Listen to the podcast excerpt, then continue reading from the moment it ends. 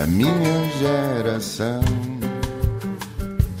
Este país também é para novos e é por isso que temos em estúdio uma das jovens mais influentes do mundo no que toca a entretenimento digital em 2022. Quem o diz é a revista Forbes. Atualmente vive em Los Angeles, nos Estados Unidos, mas nasceu em Vila Franca de Xira e cresceu em Alverca, onde ficou até aos 17 anos, até voar para Londres. Desde cedo que os pais lhe preencheram o horário com atividades extracurriculares. O pouco tempo livre que tinha usava para ver o Cartoon Network, lembram-se desse canal. A programação era toda em inglês e, mesmo que não entendesse o que diziam, divertia-se a ver o canal. Teve aulas de inglês desde os 6 anos e foram esses professores ingleses que mais a influenciaram. Sempre sonhou em ir estudar para fora, por isso mudou-se para Londres para estudar produção de cinema e televisão.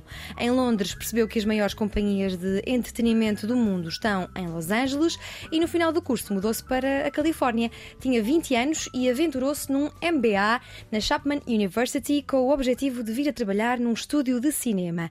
Trabalhou numa das maiores agências de talentos de Los Angeles como recepcionista, aconselhada por um professor a começar por baixo e a subir as escadinhas todas.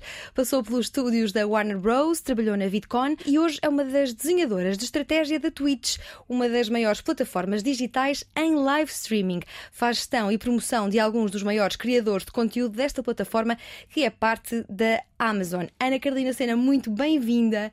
Eu podia começar aqui com uma conversa toda geek mas vou direta ao ponto, porque a pedagogia é o mais importante deste programa. O que é que é a Twitch? Como é que explicarias a alguém uh, do século XIX que não tem redes sociais o que é que é a Twitch? Um, obrigada, Diana, pelo convite. Um, a Twitch é uma plataforma de live streaming uh, que uh, dá acesso a criadores de entretenimento uh, para conversarem com as suas audiências, os seus públicos, ao vivo.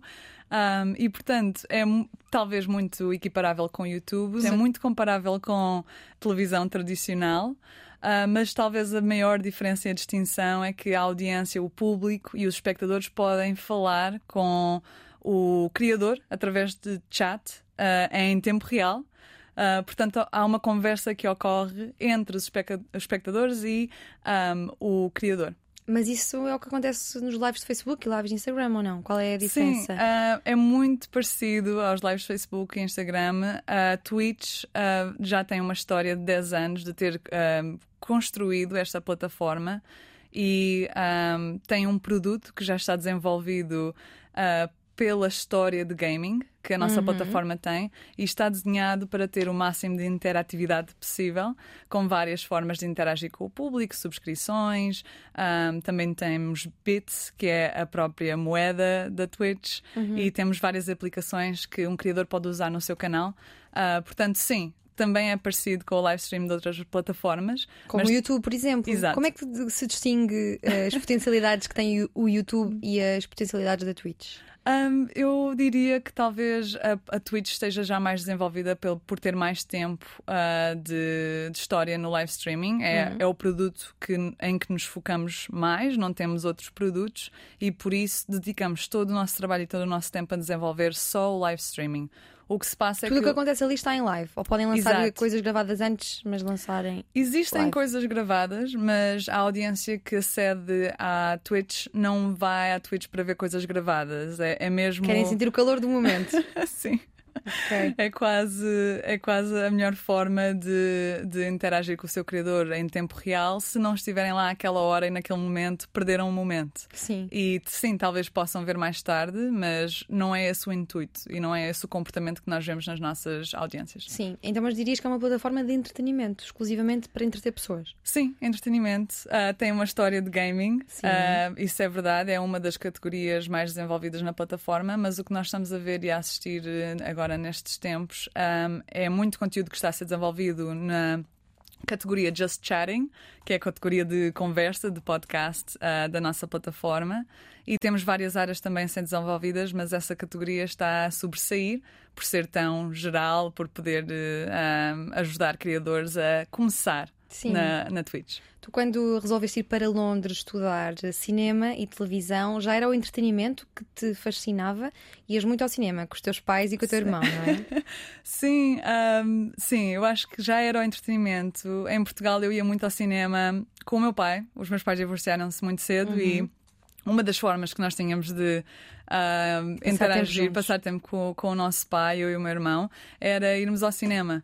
Uh, talvez uh, saíssemos da aula, de, da escola, na quarta-feira à noite e, e pensávamos, a primeira coisa que pensávamos era se podíamos ir ao cinema e era isso que nós tentávamos fazer. Uh, portanto, eu acabava por passar muito tempo ou a ver televisão em inglês ou a ver filmes da América e tinha uma vaga ideia de que, estando interessada no entretenimento, ia ter que conseguir, talvez, trabalhar numa companhia internacional ou explorar uma carreira noutro país porque talvez tivesse também a prática de saber falar inglês, mas percebia que o conteúdo que mais me interessava, os filmes e a televisão que eu mais gostava, estavam a vir de outro país. E eu, eu, eu, estava a tentar navegar o caminho a lá chegar. Sim, mas foram os teus pais que começaram a perceber a importância que o inglês tem para, para perspectivas de, de futuro e começaram a pôr eh, canais ingleses, o Cartoon Network e escrever-te também em aulas de inglês desde os seis anos. Foram sim, eles? Sim, definitivamente foram eles. Foi, acho que foi um trabalho conjunto dos dois. A minha mãe uh, sempre sempre teve muita. Um, sempre nos incutiu muita responsabilidade, então uh, gostava muito que nós tivéssemos atividades extracurriculares, fomos a aulas de inglês, andávamos no conservatório. Uh, talvez não tenha sido nossa ideia, era mais, era mais por intuito dela, uhum. mas as, de facto ajudou-nos muito. E na altura o que eu talvez quisesse fazer era passar mais tempo com os amigos, a seguir à escola. Uh, mas claro, foi, foi, era impensável estudar fora não tendo essa base de inglês Sim. e foi de certeza ideia da minha mãe uh, ir para a escola inglesa e o meu pai tinha uma forma muito interessante de complementar a escola uh, para tentar, talvez, dar-nos mais experiências, a ouvir uh, desenhos animados em inglês. Uh, quando nos deitávamos ao, ao, fim da noite, fechava a porta e dizia goodbye, see you tomorrow. Sim, e, tu, e tu disseste que não, não, na altura nem percebias o que é que isso queria dizer. Quando é que começaste a perceber então? O que é que queria eu dizer? acho que só agora, tipo, anos, 20 anos Sim. depois, é que eu percebo que o meu pai todas as noites fechava a porta e dizia goodbye, see you tomorrow, até amanhã, adeus, até amanhã.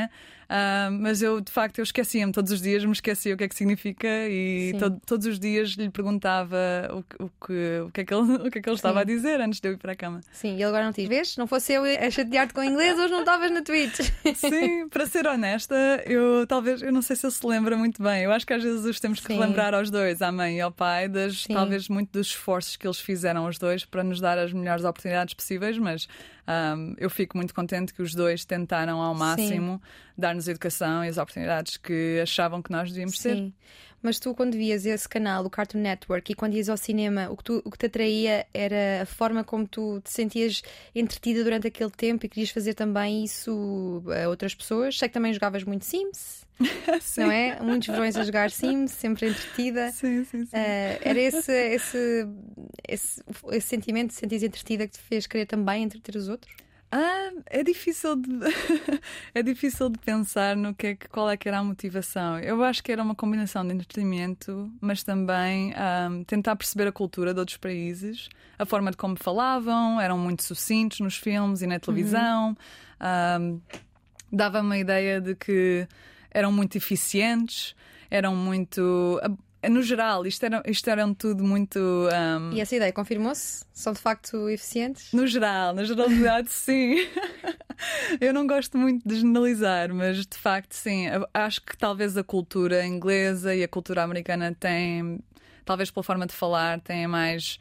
Um, tem há uma eficiência que faz parte da cultura deles. Eu, não, eu tenho dificuldade, talvez, em explicar o que é, mas, um, por exemplo têm que estar sempre prontos a horas e se estão 5 minutos atrasados já estão 15 minutos atrasados porque britânica. já lá deviam estar há 10 uhum. minutos antes. Ou, um, sim, falam frases muito curtas, temos uhum. que ser muito diretos uh, ao assunto, mesmo no trabalho. Um, é difícil, talvez, ir para uma reunião e conseguir um, ehm, explicar o meu ponto de vista sem ter praticado com antecedência para tentar ser o mais sucinta possível, mesmo que seja uma reunião super simples. Sim, um respeito pelo tempo do outro, temos que ser eficientes a comunicar, uh, quase mandar dois tweets para que as pessoas nos entendam. Sim, a cultura é muito diferente. Sim, mas olha, quando tu, uh, tu tinhas, uh, estiveste na escola António Arroio, que é uma escola artística, já estavas virada para as artes, sentiste muita diferença no ensino de Portugal para a Inglaterra? Sim, senti muita diferença. Uh, talvez a maior diferença foi durante do ensino entre a Europa e a América. Sim. Uh, a António Rui era uma escola uh, muito dedicada às artes, é tudo acerca de experimentar, qualquer que seja a disciplina, e é muito prático. Uhum.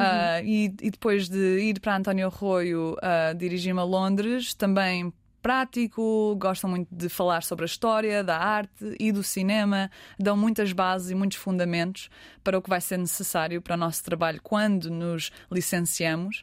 Mas de facto, quando eu me mudei para os Estados Unidos, foi quando eu vi talvez um ênfase na parte do negócio. O que é que acontece depois de me licenciar? Como é que eu ganho dinheiro? Como é que eu tenho uma carreira? Que passos é que eu tenho que dar? Sim. Qual é que é o meu sonho? E depois talvez planear, talvez perceber o que é que vai estar no futuro e planear um, de forma a perceber os passos um, que me vão uh, li, li, Conectar, os, ligar. Os passos que me vão ligar a esse objetivo. Sim. Sim. Quando vejo que alguém aos 17 anos vai estudar produção uh, cinema e televisão, penso que queres ser realizadora. Nunca tiveste essa ideia? Uh, sim, por um bocadinho, sim. muito, muito pouco. Talvez entre António Arroio e Londres pensei, ah, talvez possa ser realizadora. Estudei fotografia na António Arroio, uh, gosto muito de cinema.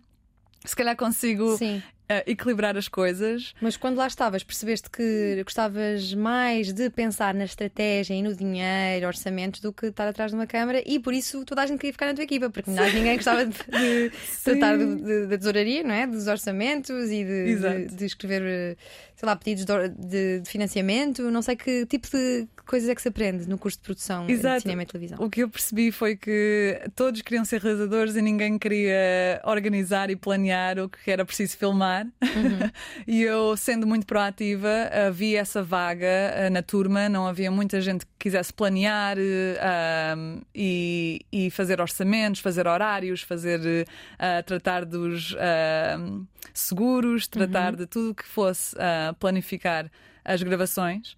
E eu achei que conseguia ajudar, era muito organizada naturalmente uhum. e era uma coisa que me saía muito fácil. Uh, talvez, se calhar, se fosse talvez se calhar se fosse outra pessoa, outro colega, uh, demorasse um pouco mais tempo para uhum. fazer um orçamento, não, não, não lhe, talvez os detalhes lhe escapassem e a mim saía muito natural uh, ler o mesmo documento 20 vezes, ter a certeza que não haviam erros, ter a certeza que tinha toda a informação uh, e preparar as coisas com antecedência. Uh, portanto, foi fácil integrar-me muito bem enquanto produtora e muito rapidamente percebi que não entendia das câmaras, tinha, tinha muita dificuldade em manusear o equipamento e que se calhar a parte da produção era a parte que eu me tinha que focar. Sim, então tu acabas o curso em Londres e depois pensas afinal o entretenimento ainda é melhor, é melhor em Londres do que em Portugal e será melhor noutro país, nos Estados Unidos, do que em Inglaterra. Sim, sim, eu acho que foi, foi isso e também a uh, pensar que não estava preparada para começar a trabalhar.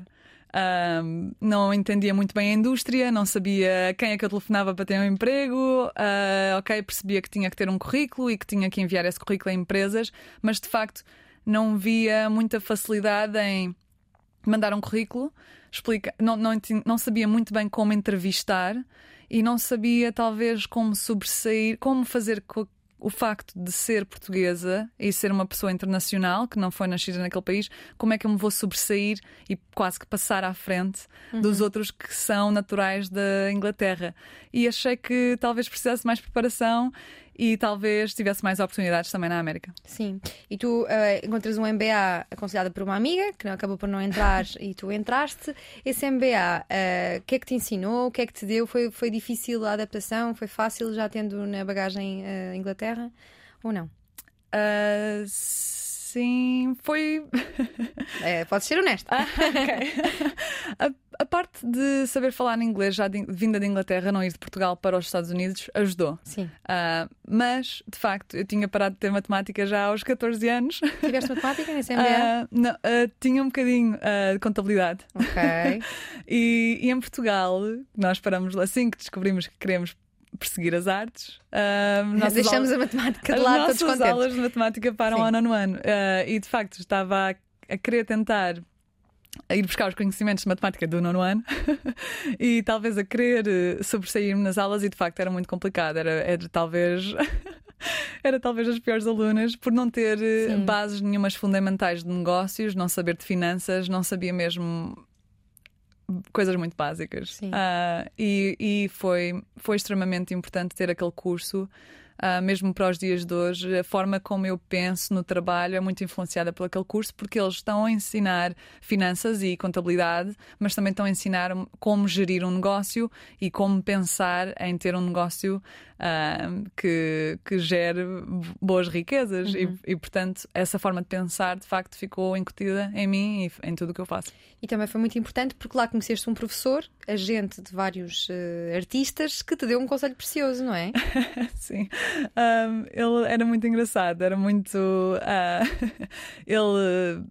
Ele tinha expectativas muito altas e o que aconteceu foi que quando um aluno internacional começa numa escola nos Estados Unidos, não pode ter um trabalho fora da escola no primeiro ano. Portanto, nesse primeiro ano, este professor estava à procura de uma assistente, de um assistente, e eu inscrevi-me.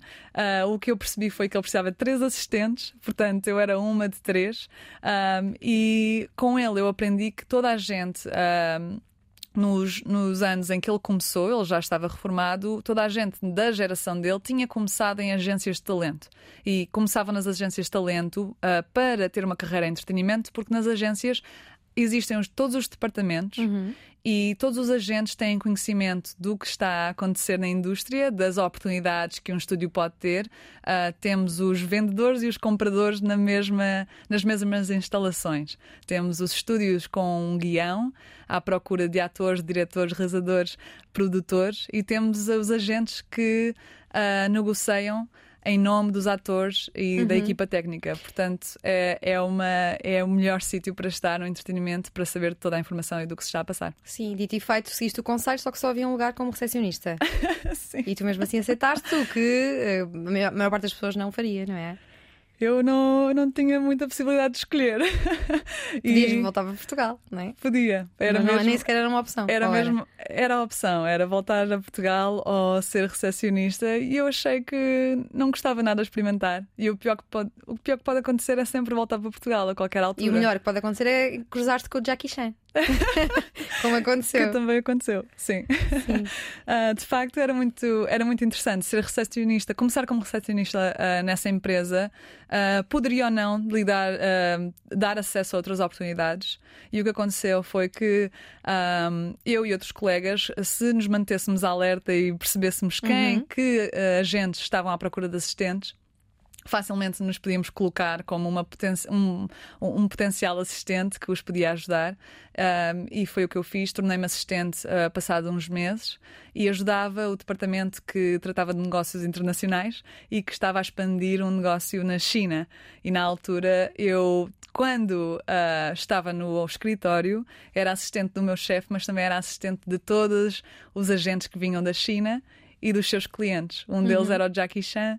Ah, houve uma altura que veio aos Estados Unidos, ah, precisava de ajuda com umas malas, uma bagagem, e, e aquele assistente na altura disse-me: Olha, vem cá abaixo, preciso de ajuda. Eu, eu não questiono, eu talvez, talvez por ingenuidade, muitas das vezes não, não questiono e, e quero ajudar, de facto, Sim. a fazer o meu melhor trabalho. Desci as escadas e estava a, estava a apertar a mão ao Jackie Chan e a ajudá-lo com as malas. Sim. E tu da agência de talentos vais para onde?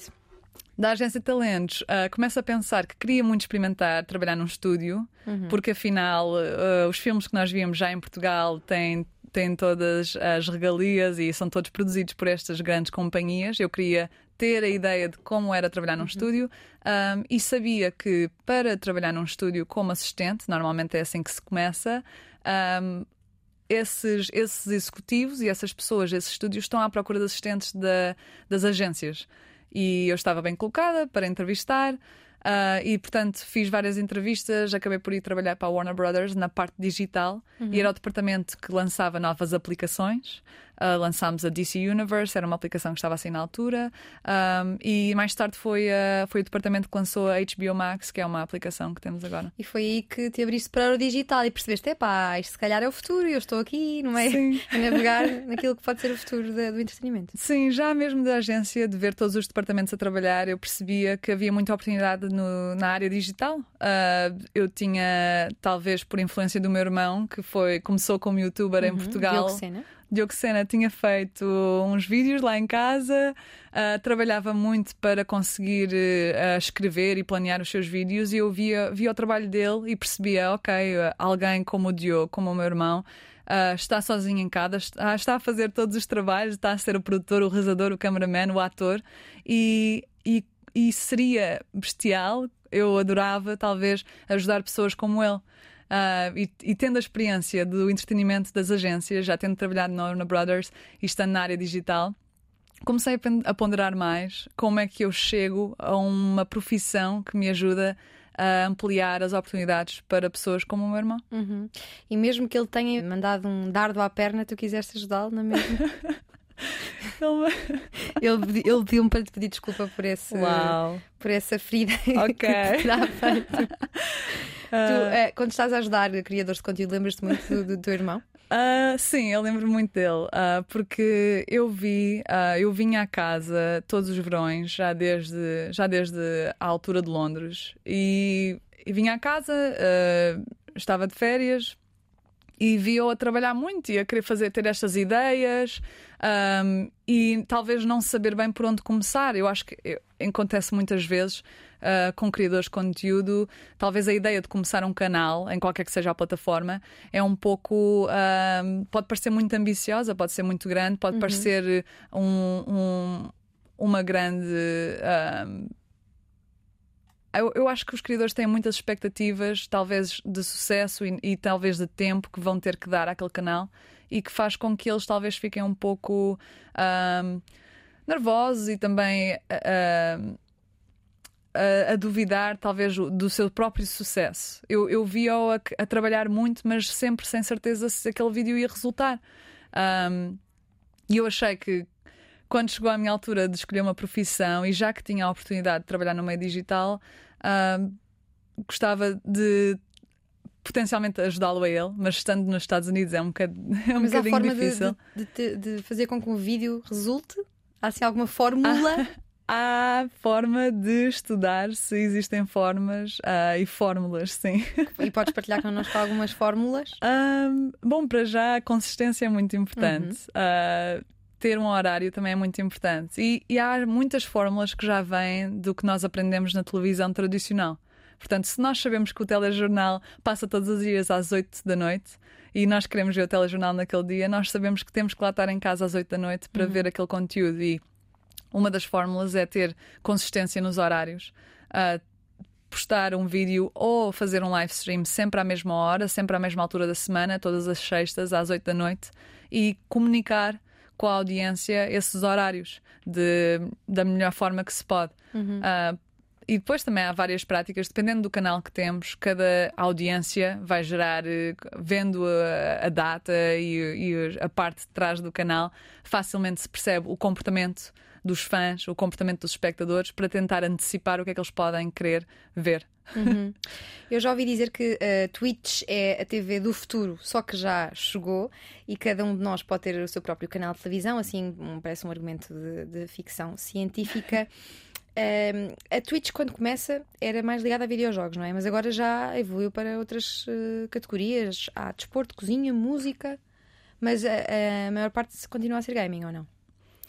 A nossa a categoria a mais popular na Twitch agora é Just Chatting. E é uh, Just Chatting é uh, os vídeos de conversa. Talvez podcasts, mas não precisa de ser tão formatado.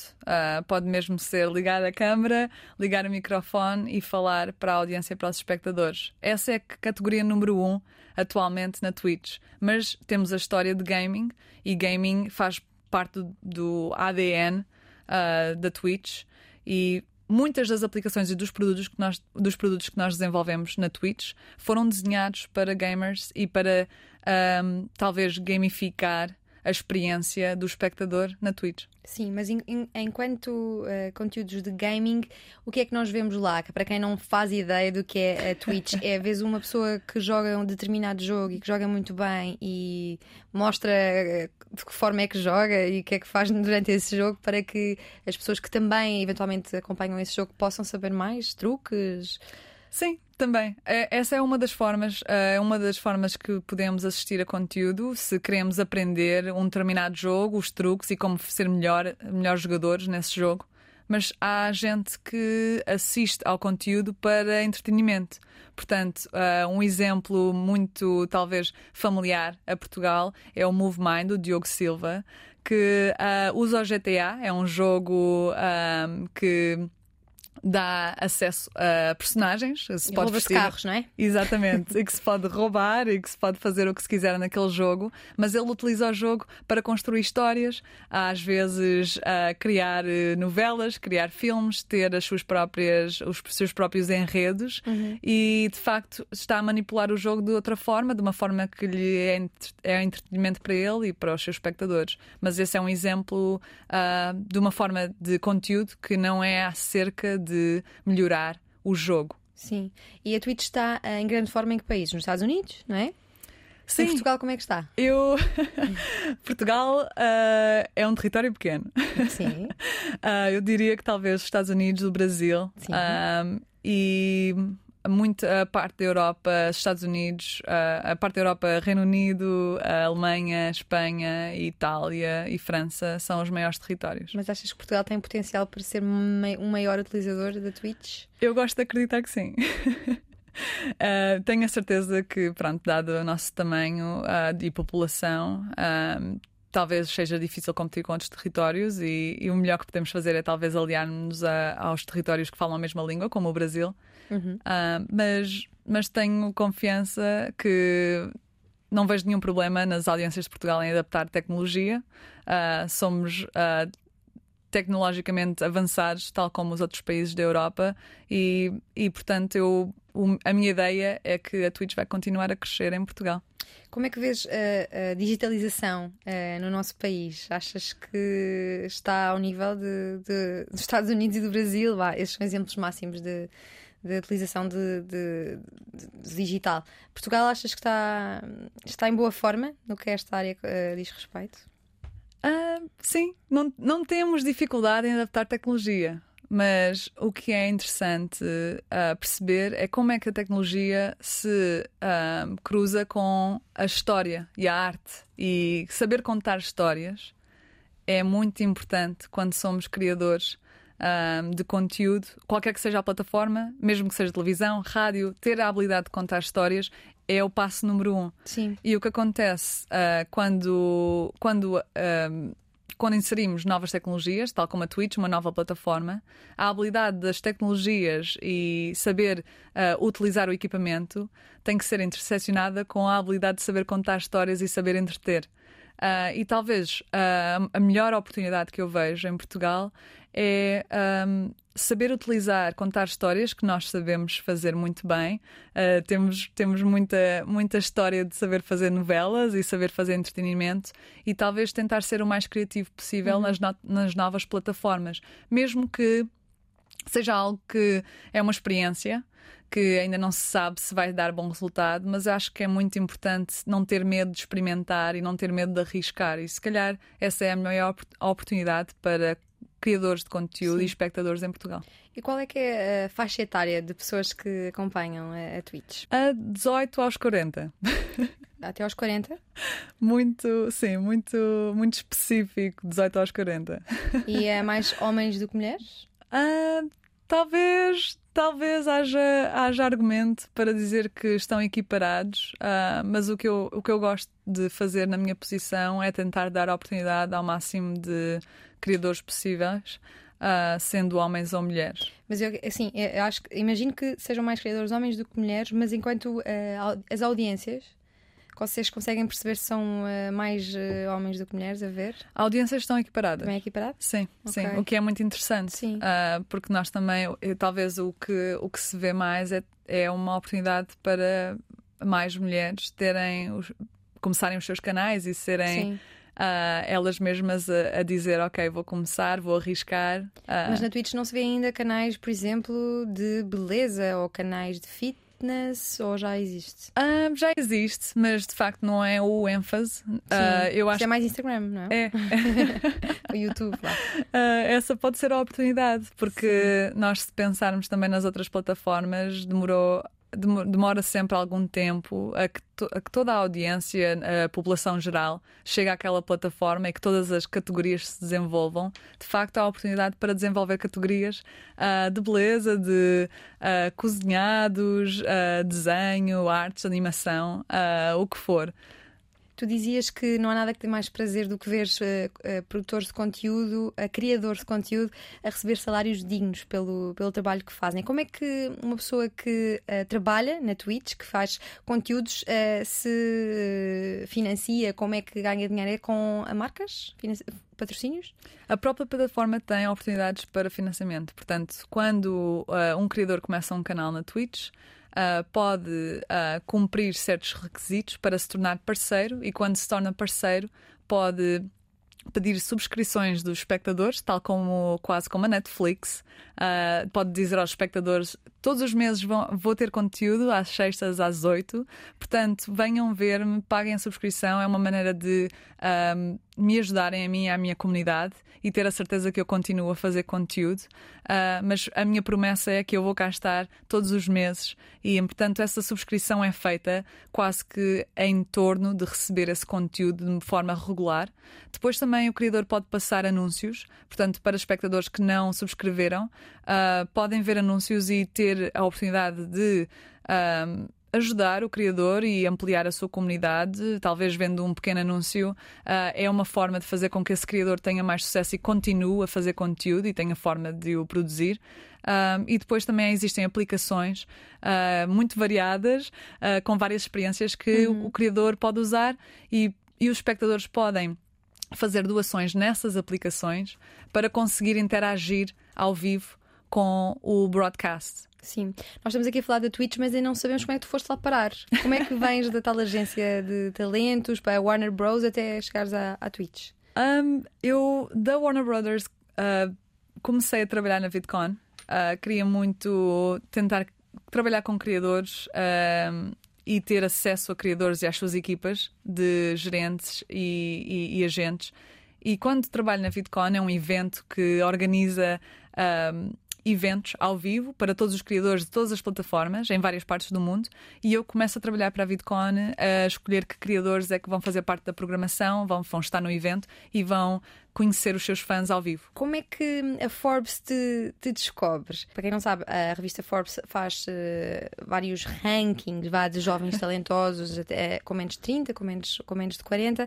Eu, uh, além da tua história, descobri que se nós nos podemos candidatar, não é? Mas depois, como é que. O que é que, tu, que, é que tu estavas a fazer na Twitch para que a Forbes uh, tenha, te tenha sinalizado? Ok, sim. uh, eu, quando trabalhei na VidCon, trabalhei com muito. Basicamente, o evento apela mais à audiência mais nova, Gen Z.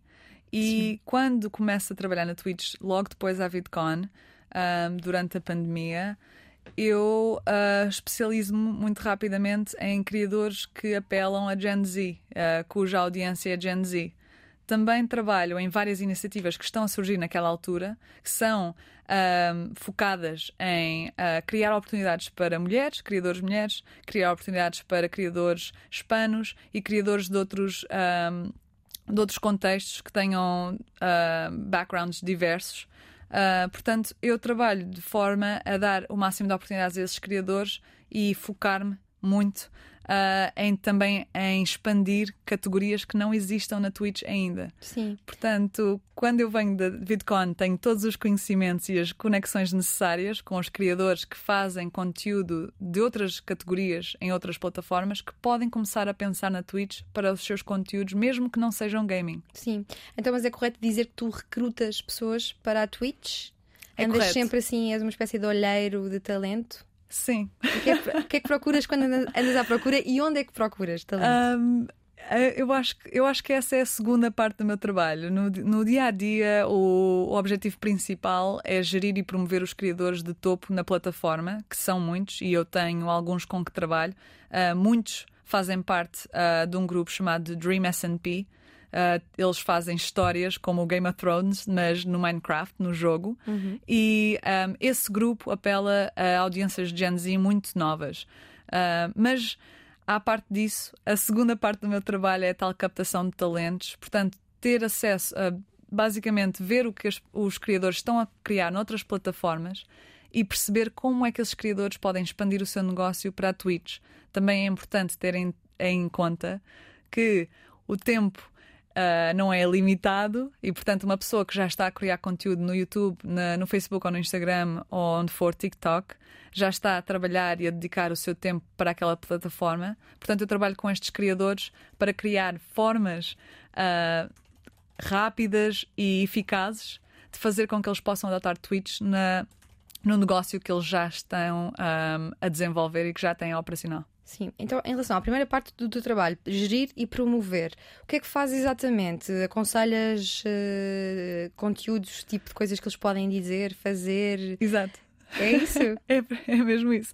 É, Então dá-nos um exemplo concreto. de- de um, um, um criador de conteúdo e um conteúdo que ele tenha feito, sei lá, aconselhado por ti. Ah, ta- ah, talvez não, a ideia não comece por mim. Ah, mas o que, eu, o que eu posso fazer no meu trabalho é discutir as ideias que eles têm Uhum.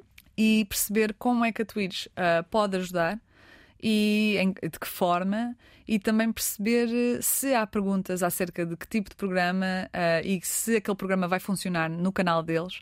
Eu posso olhar, ah, posso da- ah, investigar, pesquisar os números e perceber como é que certas decisões nos canais deles podem afetar ah, determina- determinadas métricas, portanto, ah, visualizações ou ahm, revenue, earnings, ahm, os ganhos. ah, e, portanto, a ideia é se alguém ah, me liga numa chamada e é um criador da Twitch e tem uma ideia ou está a tentar resolver algo no canal para um determinado objetivo, o meu trabalho é, na parte de trás, ir ver ah, os números e perceber como é que aquele objeto, como é que vamos chegar àquele objetivo, mas também o que é que temos que fazer para chegar àquele objetivo e como é que pode ah, transformar os espectadores, a audiência e o tipo de experiência que, ahm, que as pessoas que estão a ver o programa ah, podem ter. Ah, portanto, há uma parte de pesquisa e depois de aconselhamento. E os criadores, claro, fazem o que, ahm, o que acham por bem no seu canal. Ah, a ideia aqui é suportar os criadores, quase que ajudar, dar apoio e não tanto dizer-lhes o que é que têm que fazer, porque de facto ah, os criadores são, são quem começam os seus canais e quem sabe melhor. Sim, e em relação à segunda parte, a, a recrutar talento, ehm, que pessoa é que tu já angariaste para a Twitch, assim, de uma área muito diferente do gaming? Ah, temos muitos. é, é muito. É muito interessante fazer este trabalho porque de facto há várias, várias áreas ah, de pessoas com que eu trabalho, ma- maioritariamente nos Estados Unidos, mas são criadores talvez que estejam noutras plataformas, que estejam a fazer conteúdo ah, muito diferente do gaming, ah, podem fazer vlogs, podem fazer conversa, podem fazer beleza, tutoriais. Um, às vezes são de países diferentes, às vezes são da América Latina, outras vezes da Europa. Um, muitas áreas, às vezes música. Sim. Então, isto, por exemplo, este programa podia estar a acontecer na Twitch. Sim. Como? Agora vá. Ias-me recrutar para a Twitch. O que é que eu tinha de fazer, assim, de raiz? Ah, de raiz. Criar uma conta? Criar a conta. Sim. Um, talvez tivéssemos que fazer o trabalho de, de, um, de te tornares parceira da Twitch para teres as maiores capacidades na plataforma. E o que isso ia fazer é, quando estivesses ao vivo e, e tivéssemos planeado as câmaras e ligado as câmaras ao teu canal e ao teu OBS, ah, ao teu ah, Broadcasting System, tu podes fazer a mistura, tal como se estivesses ao vivo na televisão. Ah, e, e também podes. Falar com o público diretamente. Portanto, se eles tivessem uma pergunta para mim ou para ti agora mesmo, era algo que nós podíamos facilmente discutir. Sim. Tu trabalhas remotamente ou, ou vais eh, todos os dias eh, aos estúdios, eh, ao sítio onde gravam? É preciso material, não diria profissional, mas não amador, não é? Para fazer boas transmissões em live Ah, streaming. Eu acho, eu acho que se pode fazer de qualquer forma, mas ah, diferentes materiais e equipamentos vão atingir diferentes resultados. Ah, quando nós falamos da parte histórica do gaming, de facto, ter uma câmera excelente, ter um microfone excelente são essenciais, porque nós já estamos a olhar para gráficos do jogo e depois queremos ter a certeza que estamos a ver o, as reações do criador uh, muito perto, ou uhum. estamos a ver as reações do criador com alta definição. Uh, não, não, não faz sentido já termos aquela janela pequena do criador e não ter boa qualidade de vídeo.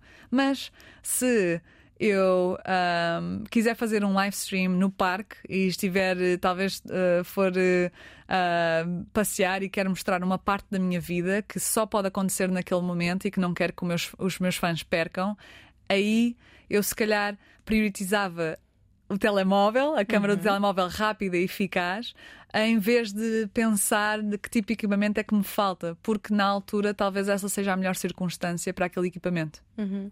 Nós hoje em dia ouvimos uh, muitos pais preocupados com o futuro uh, dos seus filhos, porque ouvimos sempre dizer que há profissões que ainda não existem, mas que vão passar a existir, porque a tecnologia está em uh, evolução constante. Pode-se dizer que o que tu fazes hoje é um trabalho que quando eras criança não existia, não é? É. E que, uh, não sei se sentes isso, mas que hum, graças ao teu trabalho tens de ser uma pessoa altamente flexível, porque nunca se sabe o que é que de novo agora vai surgir, não é? Porque agora está a bombar a Twitch, mas daqui a um ano ou dois não sabemos se não estará. Exato. Tu costumas, eh, tens alguma, algum tipo de preocupação de, sei lá, ler revistas de tecnologia, perceber para onde é que vai o futuro, quais são as plataformas que estão a crescer mais? Uh, mais preocupação em ler uh, talvez newsletters de entretenimento, revistas, uhum. Deadline, um, Hollywood Reporter, Variety, um, Tube Filter para as notícias digitais. Uhum. Essas aparecem na minha inbox todos os dias e não passa um dia em que eu não dê uma vista de olhos.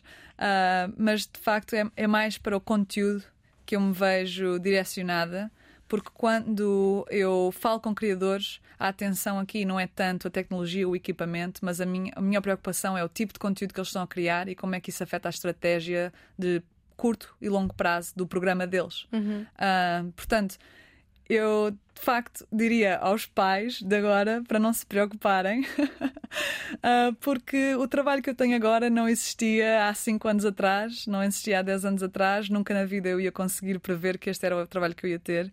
E de facto, quando era criança, eu mudava de opinião que, trabalho é que queria ter todos os meses. Sim. Uh, e, e eu acho que o, o, importante é mesmo ter uma direção, uh, algo que nos motiva uh, e, e, não focar tanto em uma carreira definida. Uh, porque de facto o que vai acontecer é a tecnologia, tudo vai mudar em qualquer tipo de carreira que fazemos. Portanto, nós temos que estar abertos a novas opções, a novas oportunidades. Eu sempre fui muito organizada, quase que sou o contrário Uh, de, de, ser uma pessoa flexível e tive que aprender muito a ser muito flexível, porque no meu trabalho os criadores podem mudar de ideias no próprio dia uh, e e acontecem muitos imprevistos. Portanto, ser flexível é de facto o segredo uh, para continuar a desenvolver a carreira, pelo que eu tenho visto. Sim, mas dizes que o que mais te interessa é um, o storytelling, não é? Contar histórias. Qual é a diferença para ti? Poderias estar a trabalhar no Instagram, no Facebook? Em que é que a Twitch te, te conquista e imaginavas-te ajudar produtores de conteúdo, criadores de conteúdo Uh, no Instagram, no, no, YouTube, no Facebook? Uh, de facto, se tivesse que fazer esse trabalho, não me seria difícil. Mas um, a Twitch é de facto é uma é uma plataforma que dá feedback em tempo real. É quase. Um, nós, às vezes, na escola estudamos marketing e focus groups.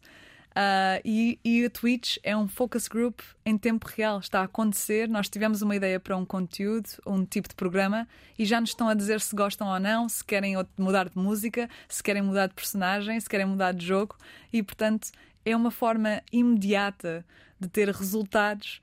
Uh, eu sou um bocado planeada demais, às vezes um pouco impaciente, e eu acho que esta plataforma é perfeita para mim, porque eu planeando a estratégia e ajudando um criador a planear uma estratégia, um programa uh, que vai exibir no canal deles. Eu estou lá naquele dia para ver quais é que são as opiniões e o que é que se está a passar. Sim, tu, entretanto, casaste-te com alguém que trabalha no Facebook. Vocês não, não, trocam informações sobre o Facebook e a Twitch? Ah, nós tentamos não falar muito do trabalho. Mas não deve ser fácil, não é? Não é fácil, nós fomos à mesma escola, fomos assistentes do mesmo professor Sim. e uh, trabalhamos na mesma, uh, de facto, no mesmo tipo de carreira, no mesmo, na mesma indústria e temos trabalhos muito parecidos. Mas eu acho que já temos um horário tão preenchido, o tempo é tão pouco para estarmos juntos e não estarmos a trabalhar, que de facto, quando estamos juntos, a oportunidade aqui é mesmo passar eh, o melhor tempo que podemos, tempo Sim. livre, criar atividades. Uh, e talvez vir a Portugal. Sim. Pois é, tu vens a Portugal em, em que situações? Estás cá agora porquê? Além desta uh, entrevista. Eu, eu vim, uh, achei que era uma boa altura. Eu percebi que iam haver vários eventos, já estamos a sair da pandemia e talvez temos uhum. muitos eventos planeados este ano que já vão acontecer na segunda metade do ano, TwitchCon, também vamos ter criadores na VidCon. Uh, e vão haver outros eventos. E eu achei que era uma excelente altura para vir a Portugal. Uh, também estou a trabalhar com o MoveMind, o Diogo Silva, que é um dos criadores da Twitch em Portugal, e ele tem um programa que vai realizar daqui a duas semanas no Castelo de Sesimbra. Um, e vai ser. Um, é, é, um programa interessante uh, de obstáculos físicos, uh, tipo Jogos Sem Fronteiras. Uhum. e eu, um, eu queria muito ver como é que o programa se ia passar, como é que ia ser a produção. Uh, os meus chefes também queriam ver e eu quase que sou a enviada da empresa para vir eh, ajudar o Diogo no que ele precisar. Sim. Olha, o, eh, segundo o estudo dos portugueses e as redes sociais da Mark Test, eh, os portugueses têm em conta em pelo menos seis redes sociais. Para o nosso público da, da RTP3, que pode não conhecer algumas destas redes, como é que tu descreverias, vá, em dois tweets, o que é que é o Twitter, por exemplo? O Twitter. O Twitter é uh, opiniões. Uh, rápidas. Opiniões rápidas? Opiniões rápidas acerca de tudo. Acerca de tudo. Opiniões rápidas acerca de tudo é muito bom. Facebook. Facebook. Facebook é onde uh, as nossas tias vão buscar. Uh, onde vão ver o aniversário. e o Instagram? O Instagram é, é, é a nossa vida ao seu melhor se nós fôssemos realizadores de cinema das nossas vidas. Vidas perfeitas. Twitch? Twitch é feedback dos espectadores em tempo real. E TikTok? TikTok é um, short attention spam. Mas é que o TikTok é das plataformas que está a crescer mais e que Sim. parece que é verdadeiro entretenimento, não é? Sim, pode ser. Uh, é, um, é um, de facto, é um formato muito diferente do que nós fazemos na Twitch. Uhum. Uh, é quase muito. É quase impossível de comparar, para ser, verdade, para ser honesta. Uh, e de facto, a, a, atenção que é preciso para ver um conteúdo TikTok é uma atenção muito rápida. Uma pessoa que talvez não precise, não precisa de grandes instruções ou de muita. Um, história, quando se conta uma história no TikTok, é uma história muito rápida. Portanto, editar uh, aqueles vídeos, ter, ter a capacidade de editar aqueles vídeos de uma forma muito, rápida e muito sucinta é fundamental. E é quase o contrário do que se passa na Twitch, que é um, ehm, não há um tempo limite. E uh, de facto, se houver uma conversa e a conversa for longa com os espectadores, uh, pode ser mais interativa e pode ser melhor para o canal. Mas os criadores de conteúdo da Twitch, por norma, não, também, não fazem também uh, comunicação noutras redes sociais? Sim, sim. Pode ser. Uh, podemos, uh, às vezes, aconselhamos também o TikTok, pode ser uma oportunidade sim. para captar novos espectadores. Se um criador está no TikTok e talvez o conteúdo que esteja a postar no TikTok possa vir do Twitch, uh, o, que, o que ele pode fazer, o que o criador de conteúdo pode fazer é fazer o download da sua imagem, do seu conteúdo e do seu episódio, cortar em partes e fazer um vídeo no YouTube, ou pôr um clipe no TikTok, ou pôr um clipe no Instagram uh, Reels. Uhum. Uh, portanto, facilmente um criador de conteúdo que queira apostar em duas, três plataformas de topo na sua estratégia pode manusear as várias plataformas e movimentar-se de forma a ser eficaz em todas elas. Sim. Tu dizes que falar português não é só uma mais-valia, como é quase um superpoder na Twitch. Porquê? Uh, eu acho que é muito importante sabermos falar outras línguas. Uh, o português é agora é muito popular. Por causa do Brasil. Talvez por causa do Brasil. Muita população do Brasil uh, e Portugal uh, talvez esteja a ficar mais popular enquanto uh, destino de férias. Uhum. Um, eu acho que o português é uma língua muito especial que nos dá. eu acho que às vezes pensamos, também vou generalizar, mas às vezes os portugueses pensam que sabem falar espanhol, sabem falar francês, sabem falar italiano e de facto, porque como vimos do latim, temos facilidade para entender outras línguas da mesma uh, origem. Portanto, uh, facilmente nos, nós aprendemos inglês, também conseguimos aprender e falar espanhol Uhum. para a América Latina, também conseguimos falar com o Brasil. Portanto, nós captamos facilmente a América toda uh, porque temos esta cultura que é muito parecida com a deles lá. Tu, na, na Twitch há vários uh, Strategic Partner Managers, não é? Vocês são quantos? Para termos assim uma ideia do tamanho Não. da empresa. Oh, não faço ideia. São... São vocês que Ah. escolhem as sua- os, os criadores que têm? Ou... Nós não escolhemos. Temos um processo, de facto, os criadores têm que se qualificar ah, e há métricas que a empresa determina. Ah, não, não temos muitos Strategic Partner Managers, ah, talvez algumas dezenas espalhadas pelo mundo inteiro. E, portanto, criadores há milhares. Sim. Portanto, é mesmo, nós fazemos o melhor que podemos a tentar gerir ao máximo o máximo de criadores que podemos ajudar. Sim. Ah, e tentamos fazer vários programas, uns que são mais ah, dados a um criador em específico, outros que são mais dados a grupos de criadores em certas categorias, mas tentamos ajudar o máximo de pessoas que podemos. Em Portugal, se quisesses eh, seguir a tua carreira aqui, o que eu acho difícil, que é que poderias fazer? Eh, Era, imp- era impensável teres assim um- uma posição como a que tens hoje, eh, vivendo cá. Ah, sim, talvez, ah, talvez se houvesse. Se houvessem mais pessoas a utilizar aquela plataforma, a Twitch, se houvessem mais espectadores, mais criadores, com a evolução e o passar do tempo, talvez Portugal se tornasse um território ah, de topo na estratégia da Twitch. Esse não é um facto agora, portanto, eu vindo para cá, talvez fosse. talvez fosse uma grande ajuda para criadores de conteúdo em várias plataformas, Sim. não só na Twitch, ah, mas de facto não, não ia saber bem o que fazer. Sim. Mas eh, está nos teus planos eh, voltares para Portugal um dia? Ah, Como é que não deve ser fácil gerir a, a, a distância da família, não é? Sim, sim. A distância da família é talvez a, a parte mais difícil. Nós ah, imigramos para outros países muito jovens e não percebemos, se calhar, as implicações que podem vir a ter. E, de facto, a parte difícil é vir a Portugal e conseguir ver a minha família de forma regular. Ah, não acontece tanto como eu gostasse, ah, mas. ah, não, não creio que volte para Portugal, só porque as oportunidades de trabalho que eu vejo serem mais relevantes para mim estão nos Estados Unidos por agora, talvez na Europa, mas de facto não vejo essas oportunidades de trabalho em Portugal. Ah, foi uma, eu acho que já foi uma decisão que foi feita quando eu decidi estudar para fora.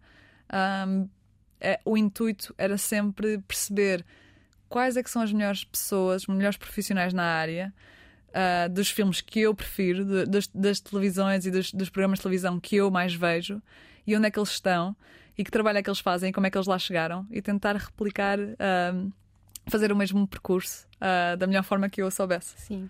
Tu foste escoteira quando eras miúda. Eh, o que é que há de, de escoteira na Ana Carolina Sena que vive agora na Califórnia? Ui, há muita coisa de escoteira. É escoteira uma coisa. vez, escoteira a vida toda, não é? Sim, há muita coisa de escoteira. ah, talvez não fale tanto dessa parte da minha vida, mas há muito de escoteira em tudo o que eu faço. Ah, de facto, é tentar ser flexível o máximo ah, possível ah, e ter a habilidade de nos ap- adaptar a qualquer cenário que nos apareça à frente, não importa o mais difícil que seja.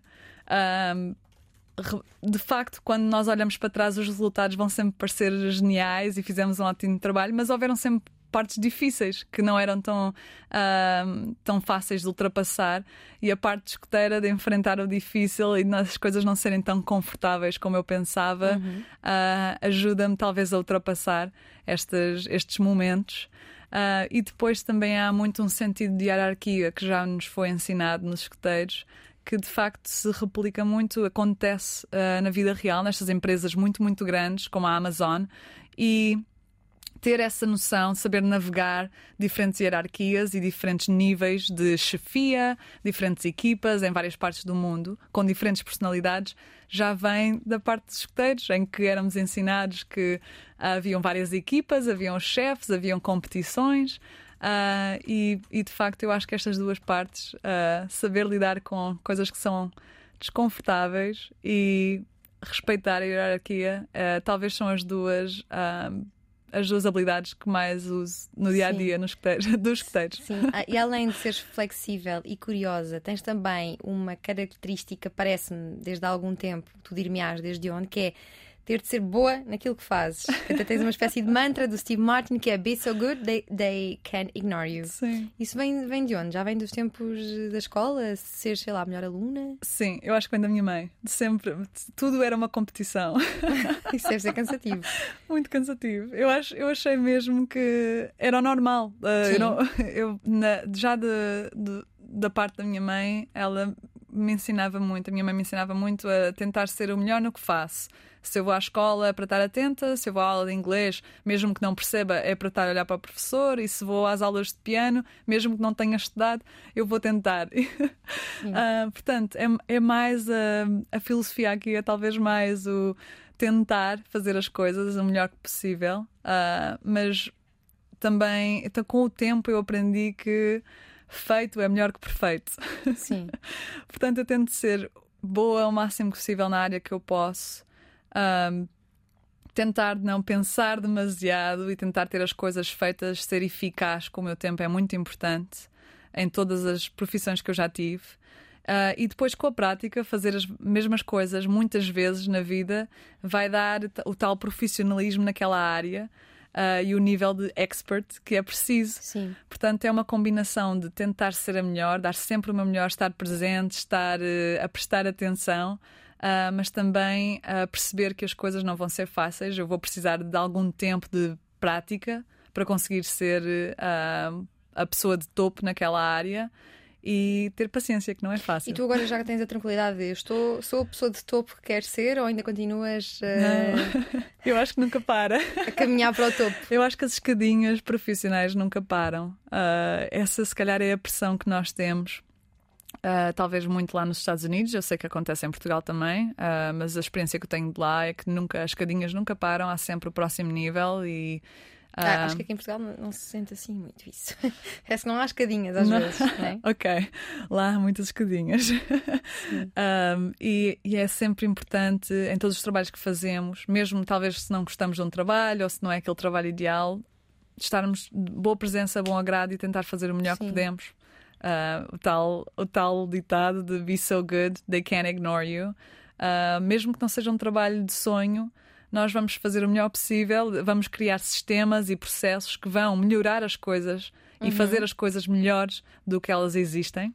Uhum. E talvez quando, no dia em que sairmos daquele trabalho, eles talvez precisem da nossa ajuda para perceber o que é que foi feito, Sim. quase que nos tornamos indispensáveis com o passar do tempo. Eu acho que é isso que acontece quando alguém se está a dedicar muito a um trabalho que tem e a tornar aquele trabalho melhor do que, do que era quando essa pessoa se juntou à empresa vai ajudar a criar. a fazer com que essa pessoa seja indispensável à empresa. Sim. E aí é, que se, aí é que se revela o verdadeiro valor dessa pessoa uh, para ou ficar na mesma empresa ou para mudar de empresa. Sim. Tu dizes que uh, o sucesso é uma inter intersecção de três fatores: interesses, aptidões e oportunidades no mercado de trabalho. Às vezes o mais difícil, se calhar, é cruzar estas três, não é? É. É. A parte dos interesses, eu acho que as paixões já vem. Nós aprendemos essa parte muito facilmente. Já uhum. vem, quando somos pequeninos, perguntam-nos sempre: o que é que queres ser quando fores grande? E nós já estamos a pensar, ok, eu vou ser artista, ou vou ser, vou trabalhar nas finanças, ou quero ser de letras. Essa parte nós entendemos vagamente e quase cria talvez uma pressão que não é necessária. Uh, e, portanto, de facto, eu penso, na minha experiência, se fazemos um trabalho que gostamos, e temos uma paixão, talvez não seja uma área específica, talvez seja um grupo de pessoas que queremos ajudar, uma área que queremos melhorar. Eh, essa paixão vai ajudar o que fazemos todos os dias uhum. porque as coisas se vão tornar monótonas. Uh, depois, as habilidades, essas são as aptidões que nós vamos angariando ao longo da nossa vida, já desde a escola, por isso é que vamos à, à universidade ou, ou, ou à escola ou às, às, atividades extracurriculares, é para ter, uh, para ter aptidões. Uh, e essas aptidões revelam-se ao longo uh, da nossa carreira. E depois o importante é ter uma mente aberta para as oportunidades de trabalho que se vão revelar, que nós ainda não sabemos quais vão ser. É impossível prever o futuro. Uh, mas de facto, se alguém diz, ok, isto é o que eu vou fazer e só quero fazer isto, por exemplo, vou ser realizador de cinema, só quero fazer cinema, não quero trabalhar na televisão, não quero trabalhar nas plataformas digitais, isso vai tornar, uh, vai, vai fechar algumas oportunidades a essa pessoa, mesmo que aquela seja a paixão e tenha a aptidão, já não vai ver tantas oportunidades no mercado de trabalho. E a realidade é que se não houverem oportunidades no mercado de trabalho, nós não temos profissão, não fazemos Sim. dinheiro e, portanto, Uh, temos que encontrar forma de ter o nosso ganha-pão. Portanto... Sim, e tu, tu, és, apesar disso, és uma adepta de que, uh, és uma apologista de que os nossos jovens devam seguir uma área de que gostem e não de que potencialmente tenham emprego ou que a nossa família diga que aqui vais ter mais, maior empregabilidade, porque depois, se não formos felizes, não é? A fazer uma, a trabalhar na área que gostamos. Isso é uma, é uma, foi o que tu fizeste, no fundo, não é? Sim. Um percurso altamente improvável. Sim, sim, mas também não sabia o que é que, onde é que eu ia chegar. Uh, eu sou adepta de fazer o que gostamos uhum. ou de uhum. fazer algo que nos motive para continuar a fazer. De facto, as pessoas que são bem-sucedidas são as pessoas que ficam naquela área ou naquele emprego ou naquela uh, situação o mais uh, tempo possível. Portanto, se alguém está no entretenimento, tem que perceber como é que eu vou ficar no entretenimento a longo prazo.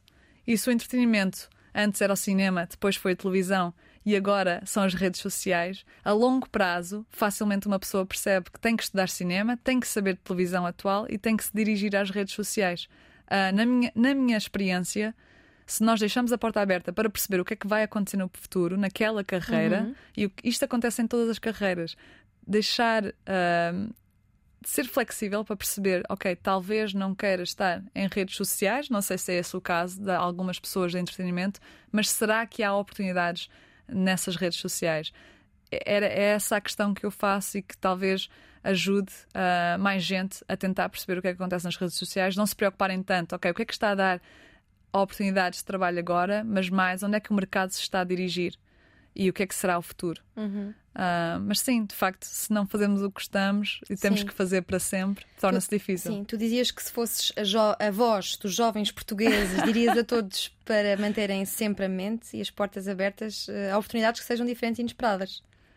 Sim, eu acho que é, por enquanto o que eu tenho visto foi essa parte que me ajudou muito. Uh, se há alguma coisa um, que eu não esteja à espera, se há uma oportunidade num trabalho na Twitch e talvez seja uma plataforma que eu não esteja à espera, perceber como é que eu vou ajudar aquela empresa ou como é que eu vou fazer com que aquele emprego seja um emprego que só eu posso fazer.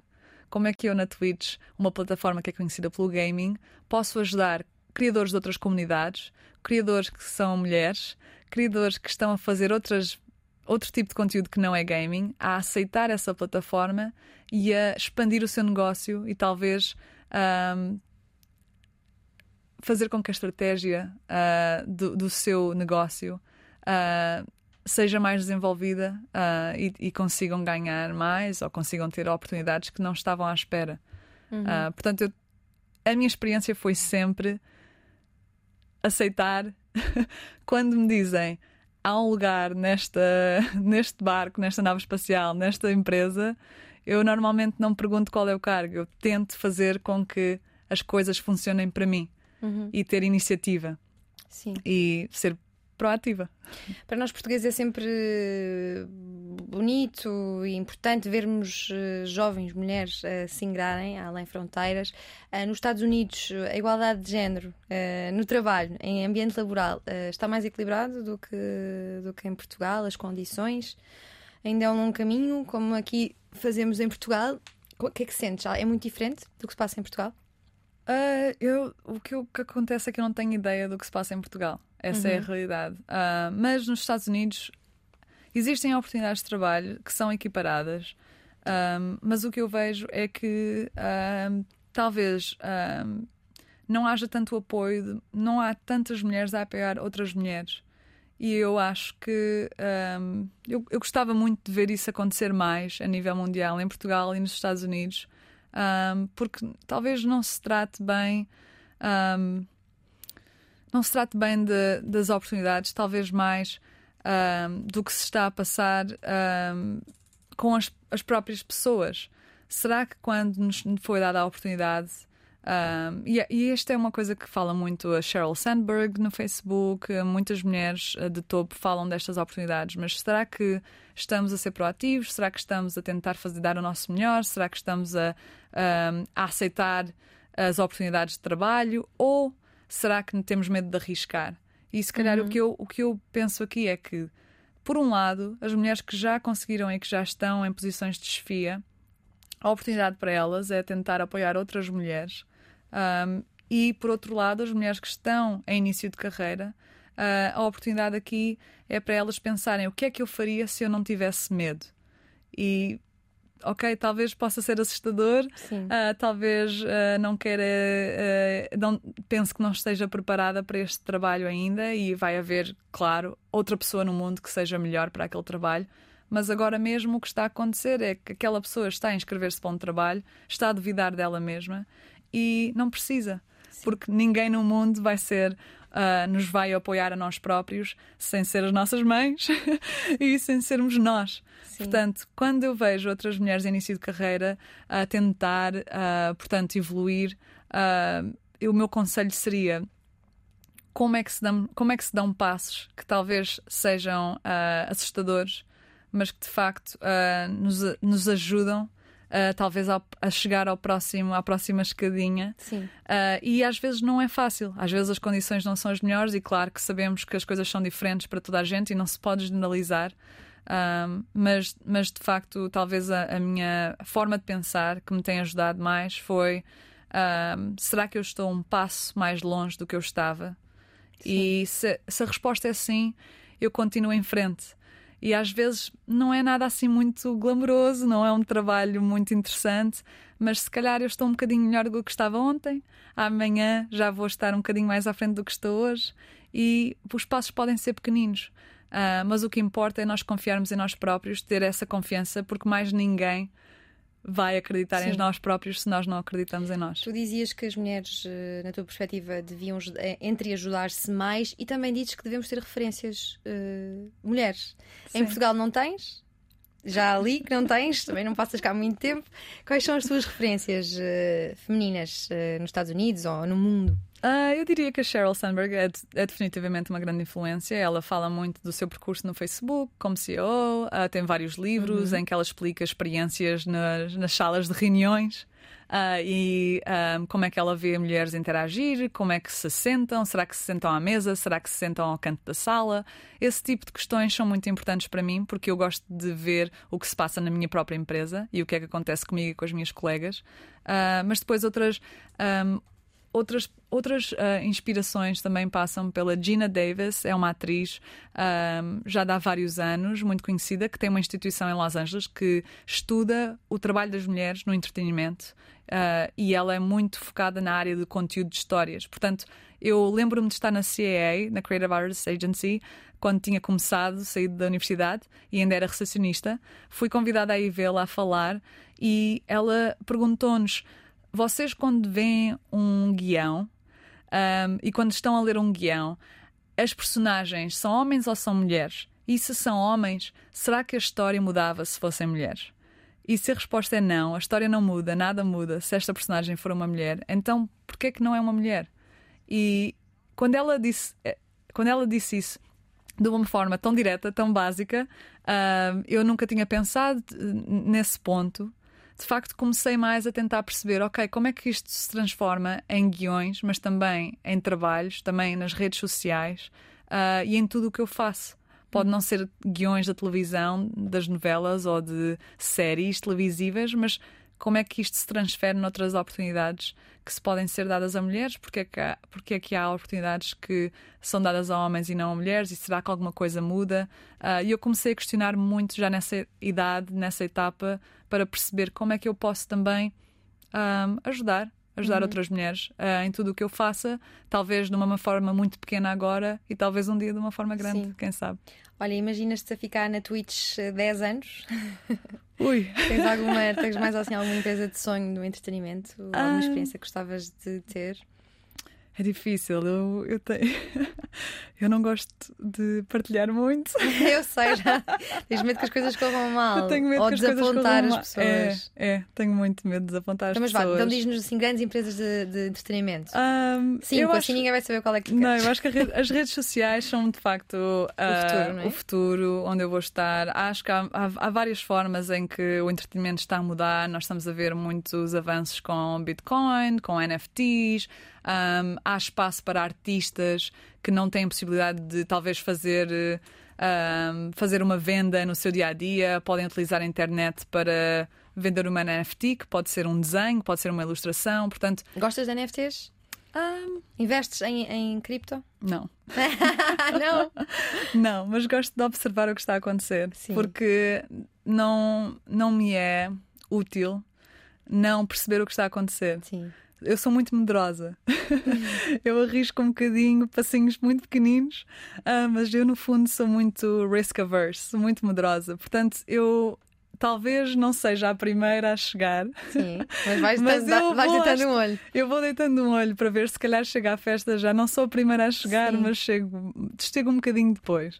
Olha, o que é que fazes quando não estás a querer entreter os outros?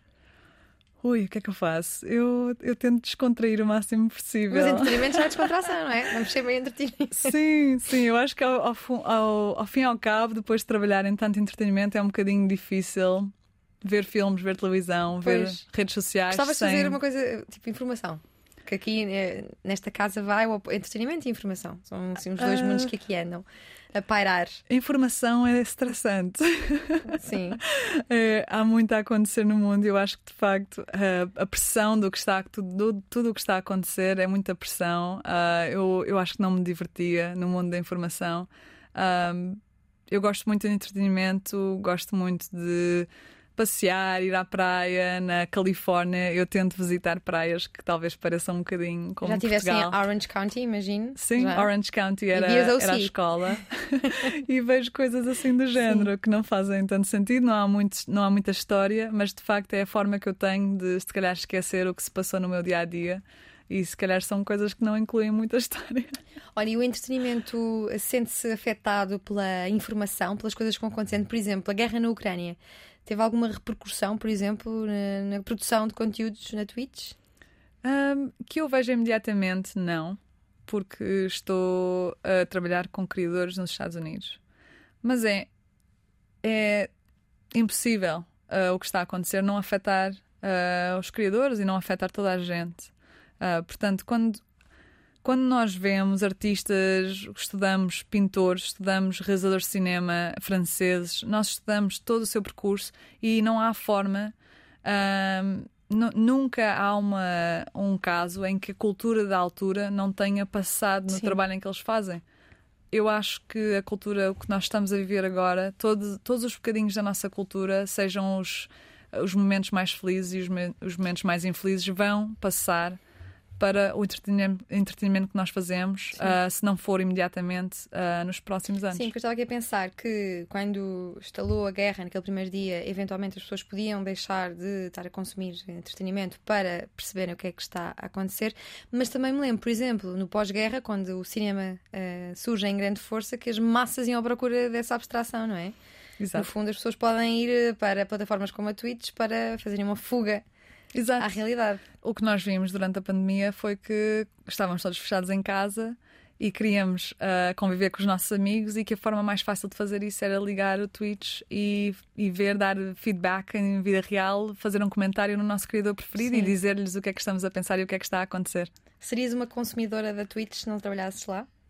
Ahm, eventualmente, mas eu não sou, eu não sou early worm, não- é assim que eles dizem. Ah, eu não, Queres traduzir para quem está a ouvir e não sabe o que é que é? Ahm, eles, eles têm um ditado, eles têm um ditado acerca de ser, ah, de ser o primeiro a chegar. Ah, há, muitos, há muitos negócios que falham quando são os primeiros a acontecer e ainda não têm as bases e o fundamento e a tecnologia não está avançada o suficiente. Uh, e portanto há outro ditado que eles usam para explicar o efeito das empresas que desaparecem, mas que são as primeiras, que é a early worm gets eaten. A primeira minhoca a sair do buraco é comida pelo pássaro. Quando era mais nova, notava que os professores em Portugal lhe chamavam Mandona, mas não havia ninguém dizer que o irmão, por exemplo, era Mandão. Talvez tenha sido a pedra de toque de ativação de um feminismo que lhe está no discurso. Gostava de ver mais mulheres em posições de chefia em Portugal. Quer que as mulheres percebam que podem assumir riscos, procurar desafios e alcançar tudo aquilo que desejarem. Temos de acreditar em nós mesmas, sabermos que podemos ser referências e termos exemplos femininos. Gosta de falar e fala muito, mas sente-se mais constrangida à frente de uma câmara. Notaram o constrangimento? Eu não notei muito. Quer que as pessoas conheçam o seu percurso para que não desistam de trilhar o seu. Não sente falta do cinema, porque considera que quem cria conteúdo no YouTube, na Twitch ou em que plataforma for está também a contar uma história e quer entreter-nos. A única coisa que muda são os recursos que usam. Não têm uma câmara de cinema, nem exibem aquilo que produzem numa sala de cinema a uma hora e a um dia exatos, mas aquilo que estão a dizer é isto mesmo. Está aqui uma meu conteúdo, podem vê-lo quando quiserem. Acredita que a Twitch tem ajudado a democratizar a produção de conteúdos. Em Londres, para poupar dinheiro e suportar todas as despesas, chegou a lavar pratos, pegava em sacos de batatas, descascava-as durante horas, carregava pesos, punha pratos nas máquinas industriais de lavar a louça. Apesar de se sentir exausta muitas vezes e sem força para estudar, deu o seu melhor e terminou o curso três anos depois. Percebeu que era vista pelos colegas como uma pessoa que entendia de negócios e tinha uma visão empreendedora em termos profissionais. Quer continuar curiosa e flexível, já que a qualquer momento pode aparecer uma tecnologia ou até uma plataforma cuja existência ainda nem sequer imaginamos. Curiosa, flexível e relevante para poder continuar a ajudar pessoas a contar histórias e conseguir liderar equipas. Nós agradecemos à Ana Carolina Sena pela partilha de histórias na última hora na Antena 3 e na RTP3. Obrigada, Ana. Obrigada, eu. Gostou? não. Eu não? Só para fazer uns vídeos para as redes sociais para entreter Ok. as pessoas. O que vamos fazer?